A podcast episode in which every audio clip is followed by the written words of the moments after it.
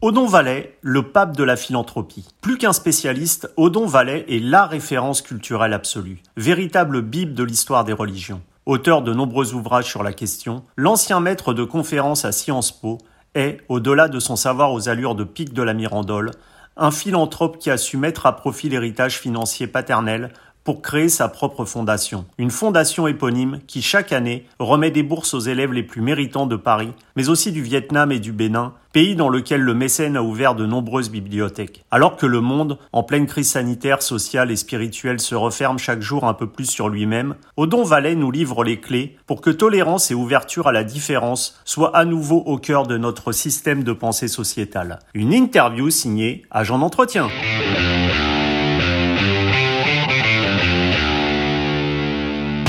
Odon bonjour. Bonjour. Montesquieu disait que une heure de lecture est le souverain remède contre les, dégoûts de la vie. Vous qui vivez justement entouré de livres, euh, pensez-vous que notre société, plus tournée vers l'image que les écrits, a, trop laissé de côté la littérature, alors que pourtant on sait que ceux qui vont régulièrement à, à la bibliothèque multiplient par deux et demi leurs chances de réussite au bac? En fait, il faut allier l'image et l'écrit. Euh, il y avait une grande collection chez Gallimard découverte dans laquelle j'ai écrit plusieurs livres où il y avait de magnifiques images et de, des textes. Il faut pas négliger les textes, mais on vit dans une société de l'image. Alors, que faire? Euh, Nous avons à la Fondation Vallée, vous avez qu'à aller sur fondationvallée.org, mmh. euh, le premier réseau de bibliothèques de toute la francophonie, 1 500 000 lecteurs par an et ça augmente de 15 à 20% chaque année, alors que dans tous les réseaux de bibliothèques du monde, euh, ça baisse chaque année. Alors pourquoi? Parce que nous essayons de satisfaire tous les publics depuis ceux qui ont 4 ans, 5 ans, qui commencent à lire les BD. C'est très important, les BD, pour commencer, Kirikou, etc. Puis après, ils lisent les profs, les élèves du COBU. Puis petit à petit, on passe à des choses beaucoup plus sérieuses, aux livres de classe. Et puis, on va comme ça jusqu'au doctorat, puisque au Bénin, où nous sommes très présents, on ne peut pas passer un doctorat de droit ou un doctorat de médecine sans venir lire dans nos bibliothèques.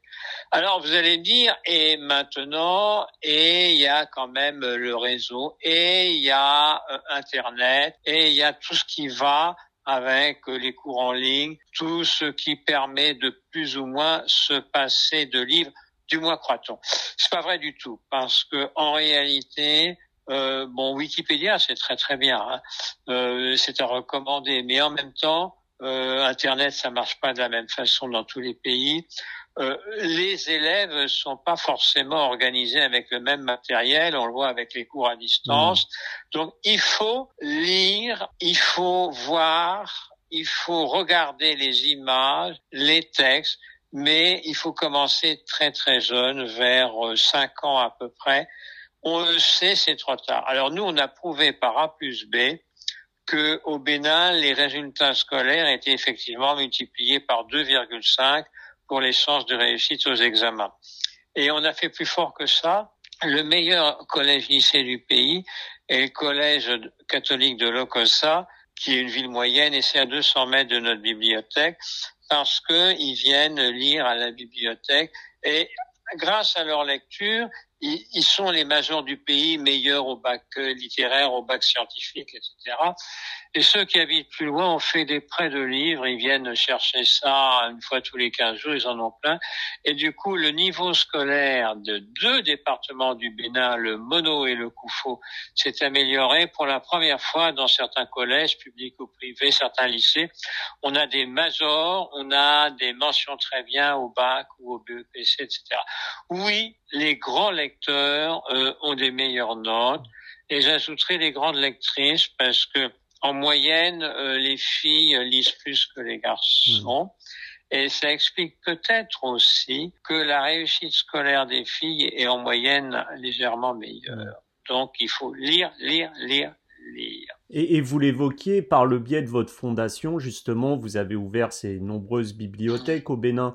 Mais euh, pour la France, justement, comment, selon vous, pourrions-nous intéresser à nouveau les élèves de, notre hexagone à la lecture lorsque les ouvrages dits, entre guillemets, de référence de notre littérature ne sont plus lus et les grands auteurs peu à peu oubliés? Alors, faut faire un tout petit peu attention. On a aussi des bibliothèques au Vietnam, qui est probablement le pays où la réussite scolaire est la meilleure et aussi la réussite des études médicales, puisqu'on a 1500 boursiers qui soignent le Covid-19, euh, et euh, il y a en tout et pour tout 35 au Vietnam. Donc, euh, en médecine, la lecture, c'est terrible. Hein.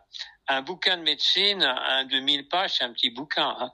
C'est souvent du 2000 pages, vous voyez. Hmm. Mais en même temps, euh, il faut voir que en ce qui concerne la France, c'est difficile. D'abord, soyons francs.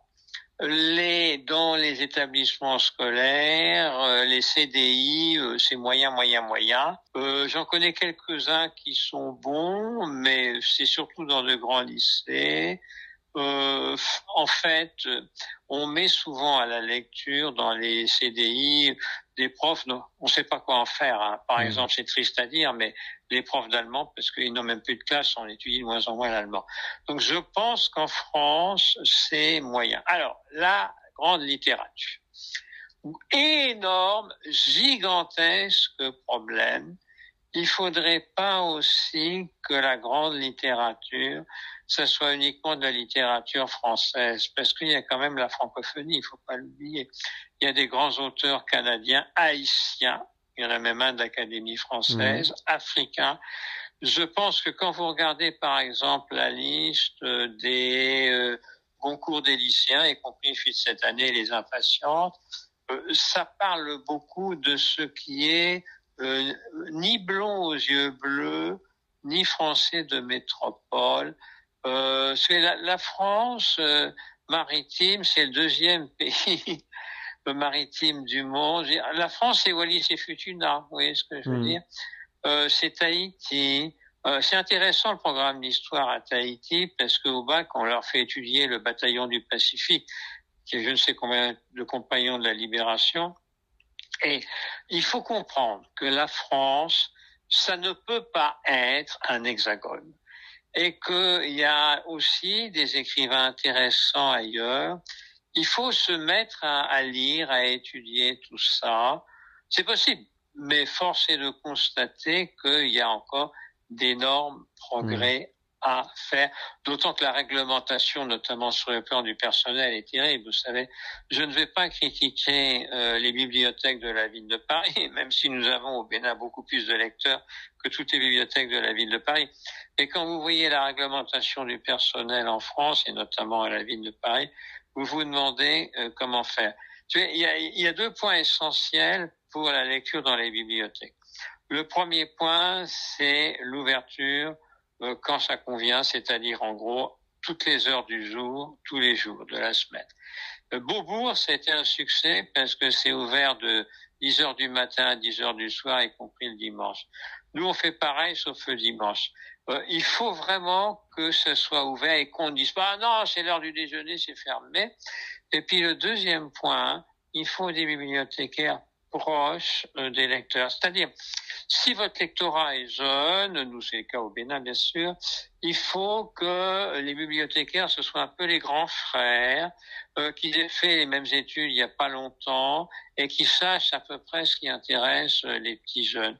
Si, et c'est très bien, votre public est un public plutôt senior, que des vieilles dames, qui aient les goûts des vieilles dames et peut-être un goût que non plus les jeunes pour des livres injustement oubliés. Moi, la, Bibliothèque nationale de France avait demandé à un petit groupe, dont moi, d'essayer de retrouver des bouquins dont on avait un peu perdu la trace, de les rééditer avec une, introduction un peu moderne.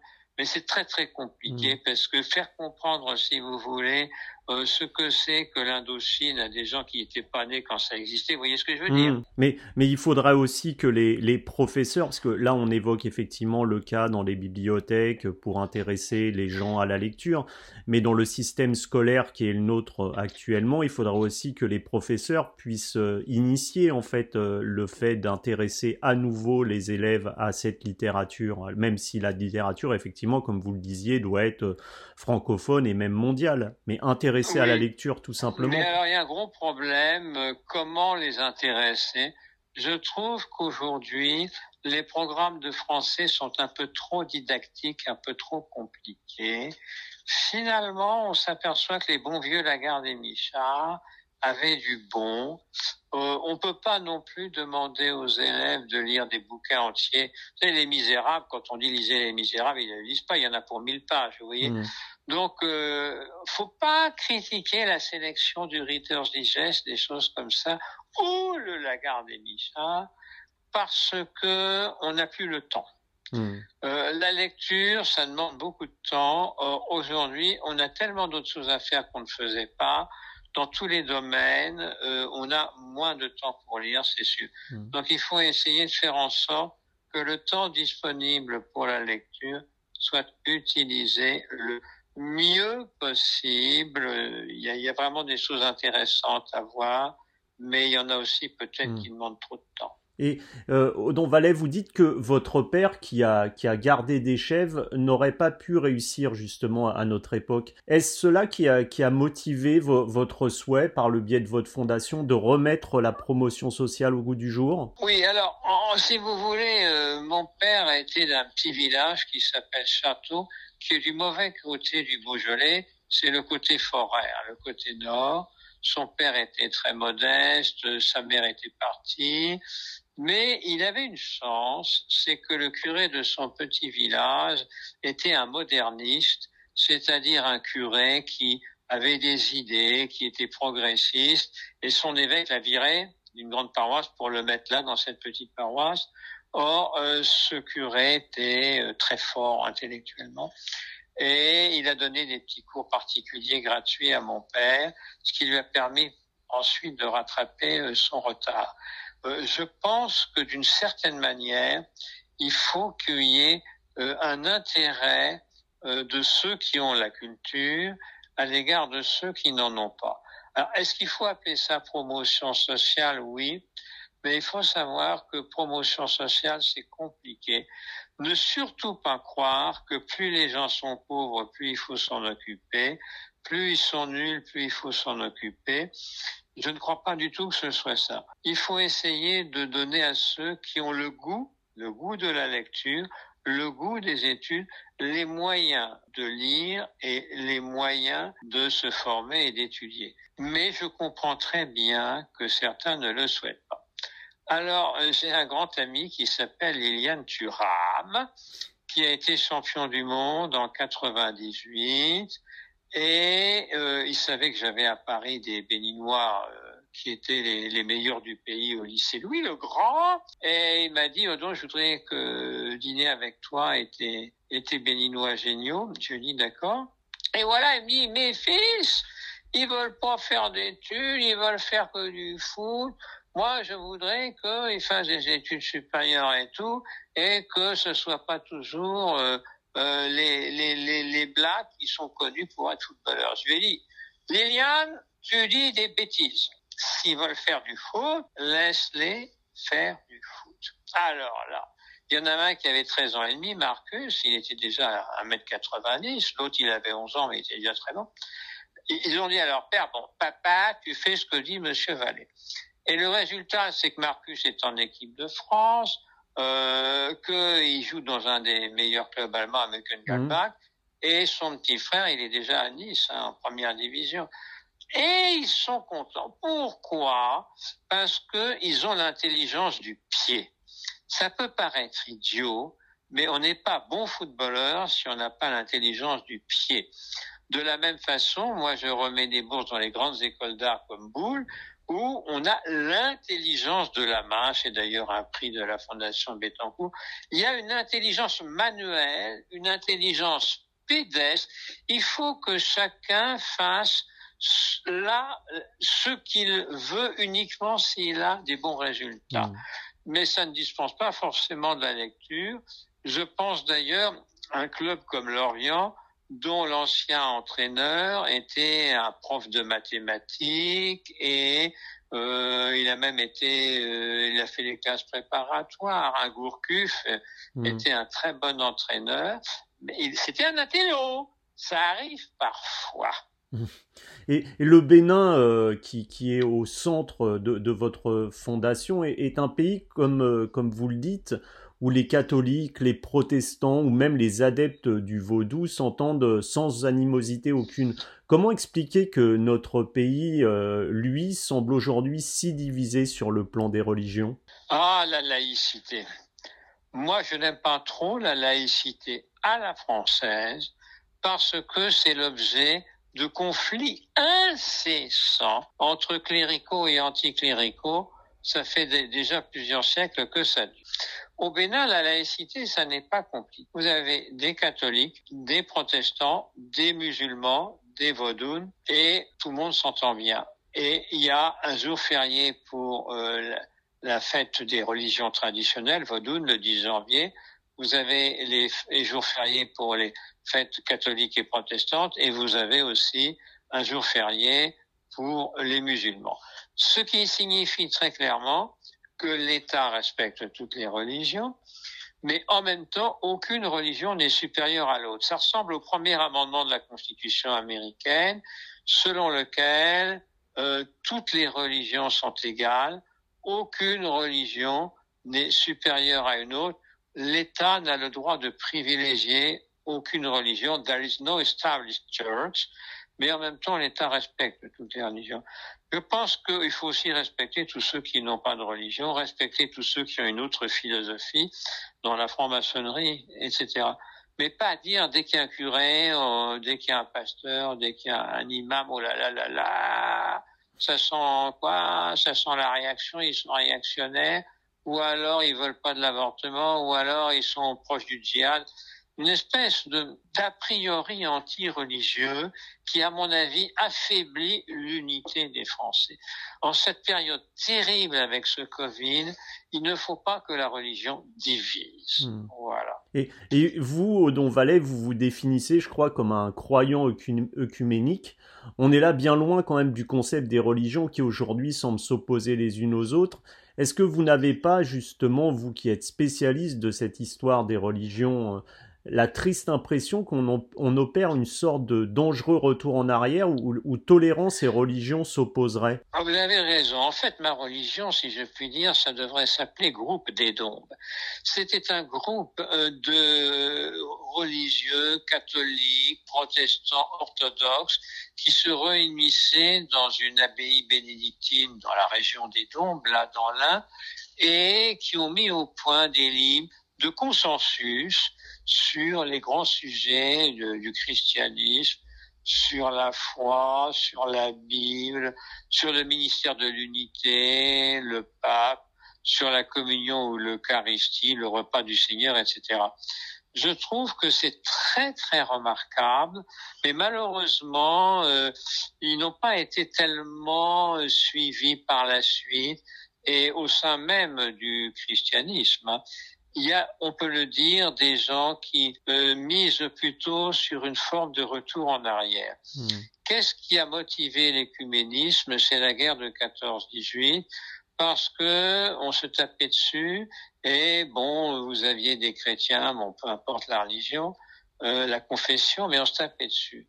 Et il y a eu les premières conférences de Malines en Belgique vers 1920, et puis ensuite ça a continué notamment à Lyon.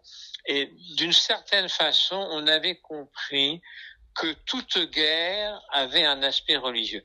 Non pas que toute guerre soit une guerre de religion, mais la religion vient intensifier la haine parce qu'on se dit que l'ennemi c'est le diable. Et ce que tout ce mouvement écuménique a permis, c'est de comprendre que finalement, euh, qu'on soit catholique, protestant, orthodoxe, c'est pas trop grave puisque finalement on, est humain et chrétien. Et, même si on est musulman, c'est pareil, on est fils d'Abraham, euh, voyez-vous, la grande réconciliation européenne, le grand voyage du général de Gaulle en Allemagne euh, en 1963, je crois, la réconciliation franco-allemande, et disons-le, aujourd'hui la bonne entente Macron-Merkel. Madame Merkel est fille d'un pasteur. Hein. Hmm. C'est quelque chose qui est vraiment lié au refus des guerres et au désir de mettre en évidence ce que nous, ce qui nous rassemble et pas ce qui nous oppose. Qu'il y ait des différences, oui. Qu'il y ait des divergences, non. Et justement, vous, vous l'évoquiez, les guerres alors dites de religion ont jalonné l'histoire. Et aujourd'hui, on est dans un monde quand même assez particulier. Avec la, en France, par exemple, on, multiplie les mouvements sociaux. Le monde aujourd'hui en proie, comme vous l'évoquiez aussi, à, à la Covid-19 se replie sur lui-même. On voit une sorte de radicalisation arriver qui conduit à des actes d'extrême violence. Est-ce qu'à votre avis, on peut à terme se diriger vers une nouvelle guerre de religion? Alors écoutez, une nouvelle guerre de religion, je ne sais pas. Une guerre ayant une dimension religieuse, pourquoi pas. Euh, vous savez, euh, quand je suis au Bénin, il y a, il y a une ville, à Djougou, euh, qui est extrêmement euh, euh, un peu salafiste et très musulmane. Et dans ma bibliothèque, nous accueillons avec un, un, chef de bibliothèque musulman très bien les musulmans il y a même des livres d'arabe, mais des tas de livres sur un islam pacifique. Et le plus extraordinaire que j'ai vu, c'est il y a trois ans, il y avait un religieux catholique, le père Armogat, normalien, agrégé de lettres, etc., qui aime bien venir au Bénin et euh, la semaine sainte, le vendredi saint, on ne savait pas où il pourrait dire l'office. Et je lui ai proposé de dire l'office dans la vieille prison d'Abomey qui était à moitié en ruine. Et euh, bon, euh, le, je connaissais le directeur de la prison, il était pas très chaud, mais il a dit bon, allez, d'accord. Et ce père Armogat, il a fait un chemin de croix assez extraordinaire. Il y avait 400 détenus dans 400 mètres carrés dans la cour.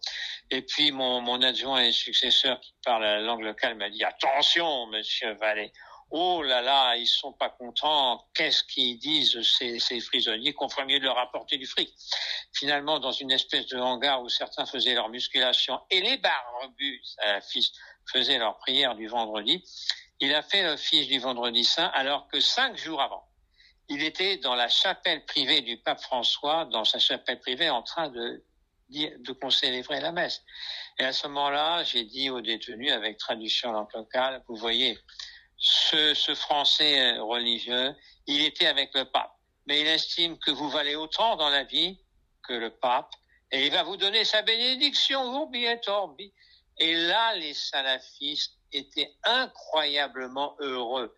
Et ensuite, il est allé dans la cellule la pire de la prison où il y a les très longues peines, ceux qui ont commis des assassinats. Ils sont 150 dans 120 mètres carrés. Euh, c'est affreux. Hein. Hmm. Ils sont toute la soirée, toute la nuit ensemble. Et il a récité un Je vous salue Marie avec eux. Et ils pleuraient. Ils avaient des larmes aux yeux. Il y a hmm. toujours possible, possibilité de se réconcilier avec euh, des gens en qui vous ne croyez pas. Vous savez, euh, si vous lisez Le Petit Prince, il dit Mon pire ennemi est celui qui me connaît le mieux et d'une certaine façon, être connu par votre ennemi, c'est peut-être comprendre qu'il y a un dialogue possible, parce que peut-être vous aussi, vous connaissez votre ennemi. Hmm. Si vous n'avez de dialogue qu'avec vos amis, qu'avec ceux qui pensent tout le temps pareil, c'est plus un dialogue, c'est un monologue. Hmm. Et vous, vous évoquiez le, pape François. On voit aujourd'hui un décalage flagrant entre la, hiérarchie ecclésiastique et la répartition des, catholiques dans le monde. Est-ce que après un pape euh, argentin comme le pape euh, François, est-ce qu'on peut imaginer un pape africain justement? Vous savez, personnellement, je ne suis pas très partisan de cette solution. Et beaucoup d'Africains ne sont pas partisans parce que le seul qui pourrait être élu pape, ça serait le cardinal Sarah, qui est un Guinéen, mais qui a des positions extrêmement conservatrices. Simplement, c'est un homme très intelligent. Mais il est devenu prêtre parce qu'il y avait personne d'autre. Tous les séminaires, les séminaires étaient fermés en Guinée. Il est venu à Nancy au séminaire. Ils étaient six euh, Guinéens, il y en a cinq qui sont partis du séminaire pour se marier. Il était le seul, on leur donnait prêt. Ensuite, pour avoir un, un, évêque à Conakry, il n'y avait que lui, il a été nommé évêque, etc. C'est un homme qui a de grandes qualités, mais, mais, mais il est terriblement conservateur. Et en plus, il n'arrête pas de dire du mal des Occidentaux, la pensée occidentale qui est laxiste. Euh, en Occident, vous faites n'importe quoi avec les filles, les garçons, etc. Or, si vous êtes pas, vous êtes forcément l'homme de l'unité et de l'universalité universel, ça se dit catholicos en grec. Je pense qu'il faudrait quelqu'un qui ait justement une dimension, pourquoi pas un nonce apostolique d'ailleurs, pourquoi pas un, un, ministre des Affaires étrangères comme Gallagher ou, ou comme Paroline, le secrétaire d'État, des gens un peu comme ça, qui connaissent le monde entier. Vous mmh. savez, les pays sont de plus en plus petits.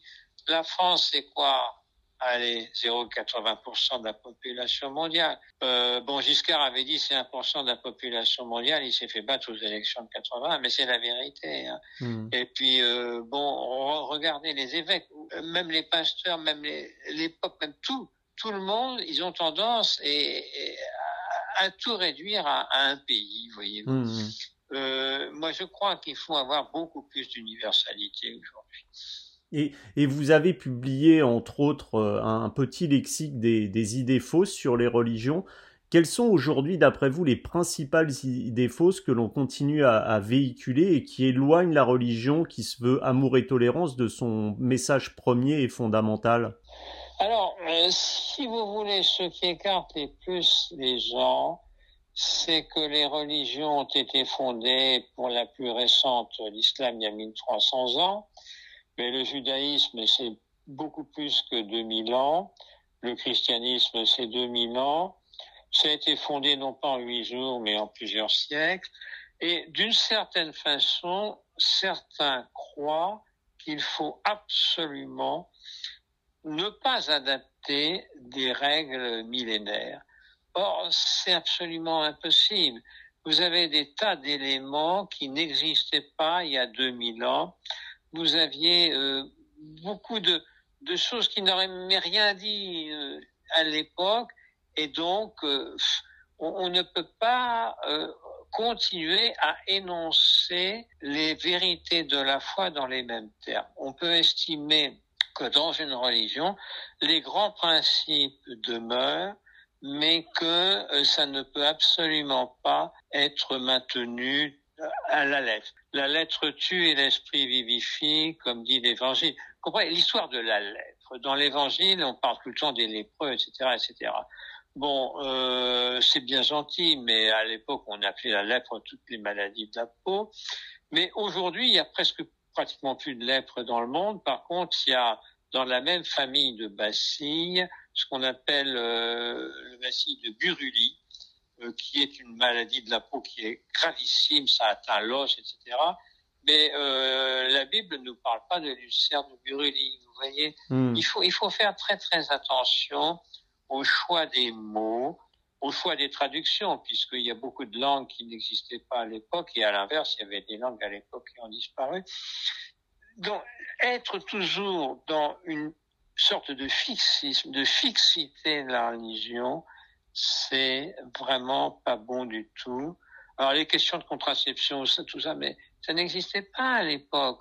On ne peut pas dire Jésus aurait été pour, Jésus aurait été contre, vous voyez. Hum, hum. Il faut adapter en fait la religion avec la, sa propre époque. Avec sa propre époque, mais garder absolument les grands principes. Hum. Ne pas chercher une religion, si vous voulez, au rabais, surtout pas mais il peut y avoir une religion euh, dont, dont, dont, les mots même, et ça le pape François le fait bien, puissent être adaptés à notre époque. Hmm. Et comment expliquer justement que la, la religion chrétienne euh, soit euh, en, en, expansion dans le monde et qu'elle soit par contre en état de, de, de déclin en Europe? Alors c'est tout simple, hein, c'est la démographie.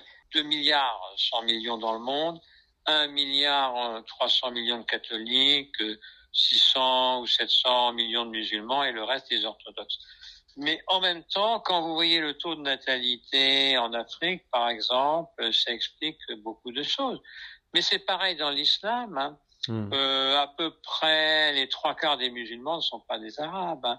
Le premier pays musulman du monde, c'est l'Indonésie. Le deuxième, le Pakistan. Le troisième, le Bangladesh. Le quatrième, c'est l'Inde. Hein, c'est pas des Arabes. Hmm. Nous avons toujours cette question démographique. Comment évoluera la démographie dans les siècles à venir On ne le sait pas. Bon, faut pas trop s'étonner s'il y a moins euh, de religions en Europe.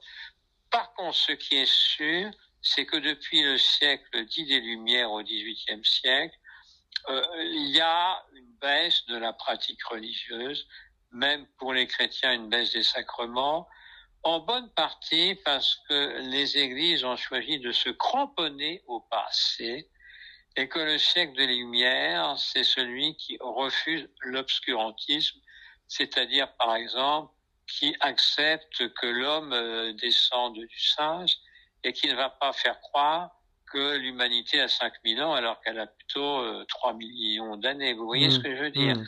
La science contredit une religion fixiste, mais la science ne contredit pas une religion, j'allais dire évolutive, et il faut absolument relire Teilhard de Chardin, les grands, grands textes comme la messe sur le monde ou comme l'hymne à la matière. Quand j'étais en classe de seconde au lycée Louis le Grand avec un professeur communiste, on avait une épreuve de récitation. Et moi, j'avais lu l'hymne à la matière de Teilhard de Sardin. Béni sois-tu, sainte matière, etc. Le prof était communiste, il m'avait mis la meilleure note, vous voyez. Hmm. Et, justement, vous parliez de, communisme. Euh, Marx disait que la religion est, l'opium du peuple. quel est selon vous aujourd'hui ce, nouvel opium qui régit notre, notre société? Oh, il y en a plein des opiums, des addictions, il y en a plein, hein, y compris à l'opium, y compris aux opiacés, y compris aux addictions alcooliques, y compris à ceci, cela, y compris à, au téléphone portable. Cela étant, euh, moi, je ne suis pas scandalisé par cette phrase parce que l'humanité peut difficilement vivre sans opiacés. Je veux dire par là, quand vous avez des douleurs terribles, il n'y a que les opiacés qui peuvent en venir au bout. Vous, quand vous, avez vraiment besoin de morphine, il n'y a rien à faire. C'est l'opiacé qui va vous éviter des douleurs inhumaines. Donc les opiacés sous contrôle médical, l'opium, euh, oui, pourquoi pas. Là où il faut faire attention, c'est l'effet euphorisant des opiacés. Hmm. Et, l'opium du peuple, ça consiste à dire la religion, ça console le peuple. Mais est-ce que le peuple n'a pas besoin aussi de consolation? Est-ce que le peuple euh, a pour ennemi euh, les prêtres? Non, regardez le Mexique, euh, il est devenu indépendant grâce à des prêtres comme le père Morenos et, et, le père Hidalgo, qui ont pris les armes à la main à la tête des, des, des indépendantistes. Vous voyez? Hmm. Donc je pense que opium du peuple, et, ça peut avoir plusieurs euh, sens. Moi, je crois que vraiment, vraiment, vraiment, faut être euh, prudent parce que finalement, communistes et catholiques, bon, vous allez bien, c'est opposé. Mais vous savez qu'il y avait un procès, il y a un procès de béatification pour Edmond Michelet, le ministre du général de Gaulle et surtout le grand résistant, qui, au camp de Dachau, était en train de se mourir du typhus. Et il pouvait pas sortir de, l'infirmerie, ou ce qu'on appelait l'infirmerie au camp, mais il y avait un, déporté communiste qui allait travailler en ville, et, il lui avait dit ramène-moi une hostie. il avait réussi en passant devant un prêtre allemand euh, trouver des hosties qui ramenaient euh, à Edmond Michelet. Et donc Edmond Michelet recevait la communion d'un communiste. Hmm. Et il a dit, c'est ce qui m'a sauvé la vie. Sans la communion, j'aurais pas pu supporter tout ça. Vous voyez? Hmm. Mais, mais, vous disiez justement, euh, vous l'évoquiez, Marx euh, exposait la religion comme une sorte de consolation et le peuple, a, enfin l'humain tout simplement, a besoin de cette consolation. Peut-être qu'aujourd'hui, cette consolation, justement, il va la chercher dans autre chose que, que dans la religion, qui est un peu perdue de vue. Et par exemple, il peut aller la chercher dans des écrans de téléphone portable ou dans une télévision. Oui, alors, écoutez, oui, mais il y a du meilleur ou du pire. Bon, vous pouvez dire, euh, bon euh, sur votre écran de ceci, cela, d'ordinateur, de portable, vous regardez les pornos, bon d'accord, c'est pas très chrétien. Bon. Mais vous avez justement au Bénin et dans d'autres pays d'Afrique une association qui s'appelle Amour et Vie, qui est financée par euh, la Hollande et les États-Unis et qui cherche à, apporter une, une, sorte de culture de la sexualité qui soit euh, apaisante et qui évite par exemple les grossesses précoces on, ne cherche pas à lier les réalités du sexe, mais on cherche à faire comprendre comment en faire un bon usage. Ils ont des, euh, des locaux à la sortie de quelques collèges et lycées euh, où il y a des ordinateurs. Et tenez-vous bien, euh, il y a des gens qui viennent et qui regardent les, les sites bibliques. C'est un peu comme l'école du dimanche et les protestants.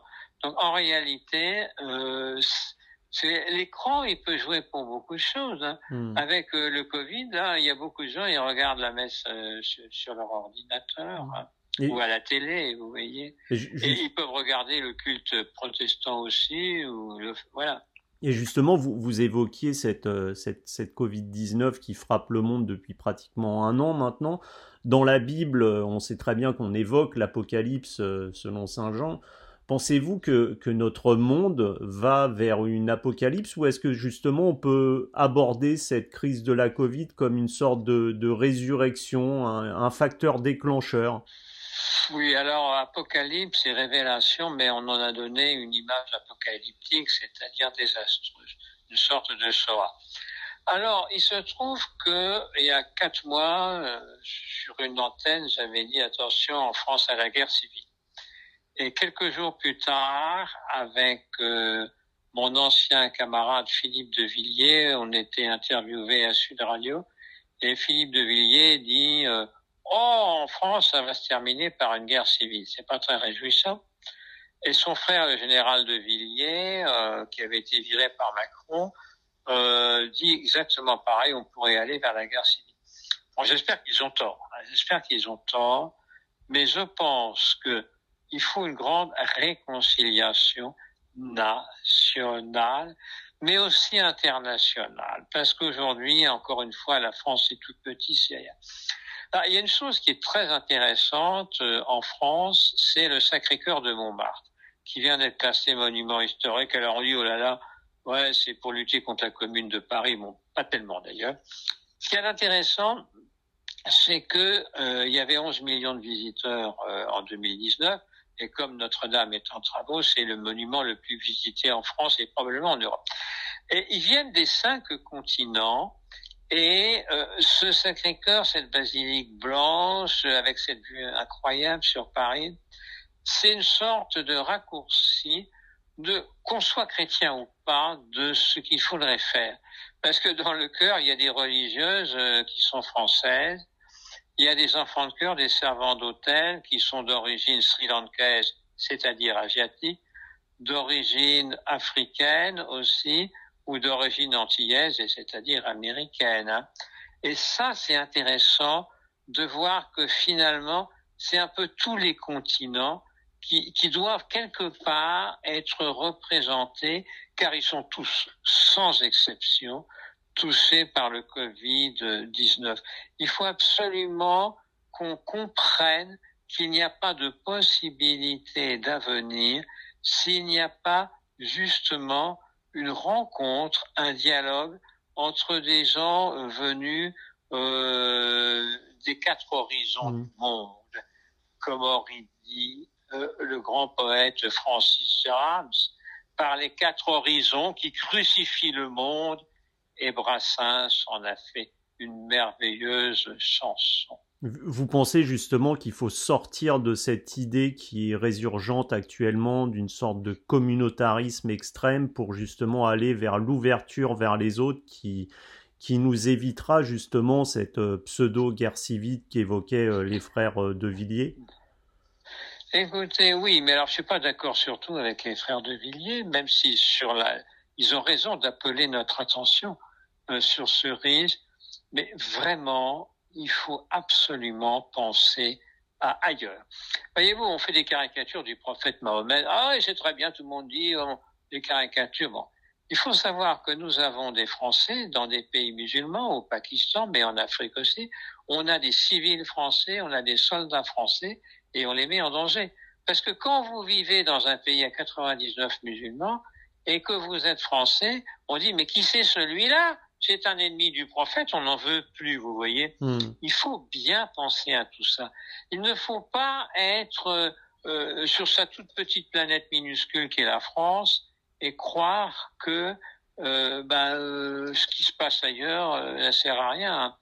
Il faut avoir un peu le sens de la France, deuxième puissance maritime mondiale, et de la France qui finalement doit être un petit peu partout euh, euh, euh, dans le monde. Voyez-vous, j'ai un de mes bibliothécaires au Bénin qui a été élu par un jury meilleur bibliothécaire de toute la francophonie. C'est pas mal. Et c'est quoi la francophonie? C'est aux trois quarts des gens qui sont pas du tout en France, euh, hmm. dans l'Hexagone. Et il faut savoir qu'ils sont français ou francophones. Il faut pas avoir la tête trop petite et croire que tout est comme, ah, pour le coup, il y a 2000 ans, où bah, quand Jésus faisait 20 euh, km à pied, c'était déjà énorme. Hmm. Mais nous, bon, bah, on fait plutôt euh, en 24 heures plusieurs milliers de kilomètres, même si ça peut transmettre des virus. Hmm. Donc, donc la tolérance, comme vous l'évoquiez, est aussi la base pour euh, justement s'ouvrir à l'autre. C'est oui, alors il y a un truc terrible en France, mais vraiment terrible, c'est qu'on a multiplié par 10 les frais de scolarité à l'université pour les non-européens. Et dans les grandes écoles, on multiplie par 6 ou par 7. Hein. Ce qui fait que si vous regardez euh, le salaire minimum, par exemple en pays d'Afrique francophone, qui est 20 fois plus faible que le salaire en France minimum, ça veut dire qu'on multiplie par 150 ou par 200 les frais de scolarité par rapport au pouvoir d'achat des familles. C'est une honte, une honte absolue. Et donc, si vous avez la peau noire ou si vous avez les yeux bridés, vous allez payer 150 euh, fois plus, 200 fois plus que euh, les Hollandais ou les Allemands blonds aux yeux bleus. Mais c'est quoi ça? C'est indigne de la France. Et même à la commission des affaires étrangères du Sénat et de l'Assemblée nationale, il n'était pas trop informé, mais je pense que là, il va y avoir prochainement une offensive généralisée des chefs d'État de la francophonie pour dire à la France, écoutez, c'est pas possible un truc pareil. Vous voyez? Mmh, mmh. Encore une fois, euh, on est dans une culture française bien plus loin qu'on ne pense. Dans ma fondation, la fondation Vallée.org, on a eu 275 polytechniciens dont plus de 200 viennent du Vietnam, qui fait partie de la francophonie. On a euh, eu 375 médaillés aux Olympiades mondiales de maths, physique, chimie, biologie, informatique, dont les trois quarts viennent du Vietnam, qui fait partie de la francophonie. Donc il faut voir, hein, on n'est plus au temps de l'Indochine de grand-papa, tout évolue, mais il faut qu'on puisse avoir un contact et un dialogue avec des gens qui sont loin de chez nous, mais des gens qui finalement peuvent être proches de chez nous sur le plan des idées. Odon Vallet, merci beaucoup pour euh, votre témoignage et je vous dis euh, à très bientôt, j'espère. À très bientôt et bien sûr bonne année. Bonne année. Tout le monde, faites attention, faites comme moi. Je fais très attention à tout, tout, tout, tout, tout, mais oh, c'est pas facile, hein, disons-le. Et en 2021, ce sera pas fini tout ça. Raison plus pour euh, écouter votre émission et écouter au fond ce que disent euh, les agents d'entretien. Merci beaucoup à Odon Vallet. Bonne année à vous. Au revoir. Au revoir.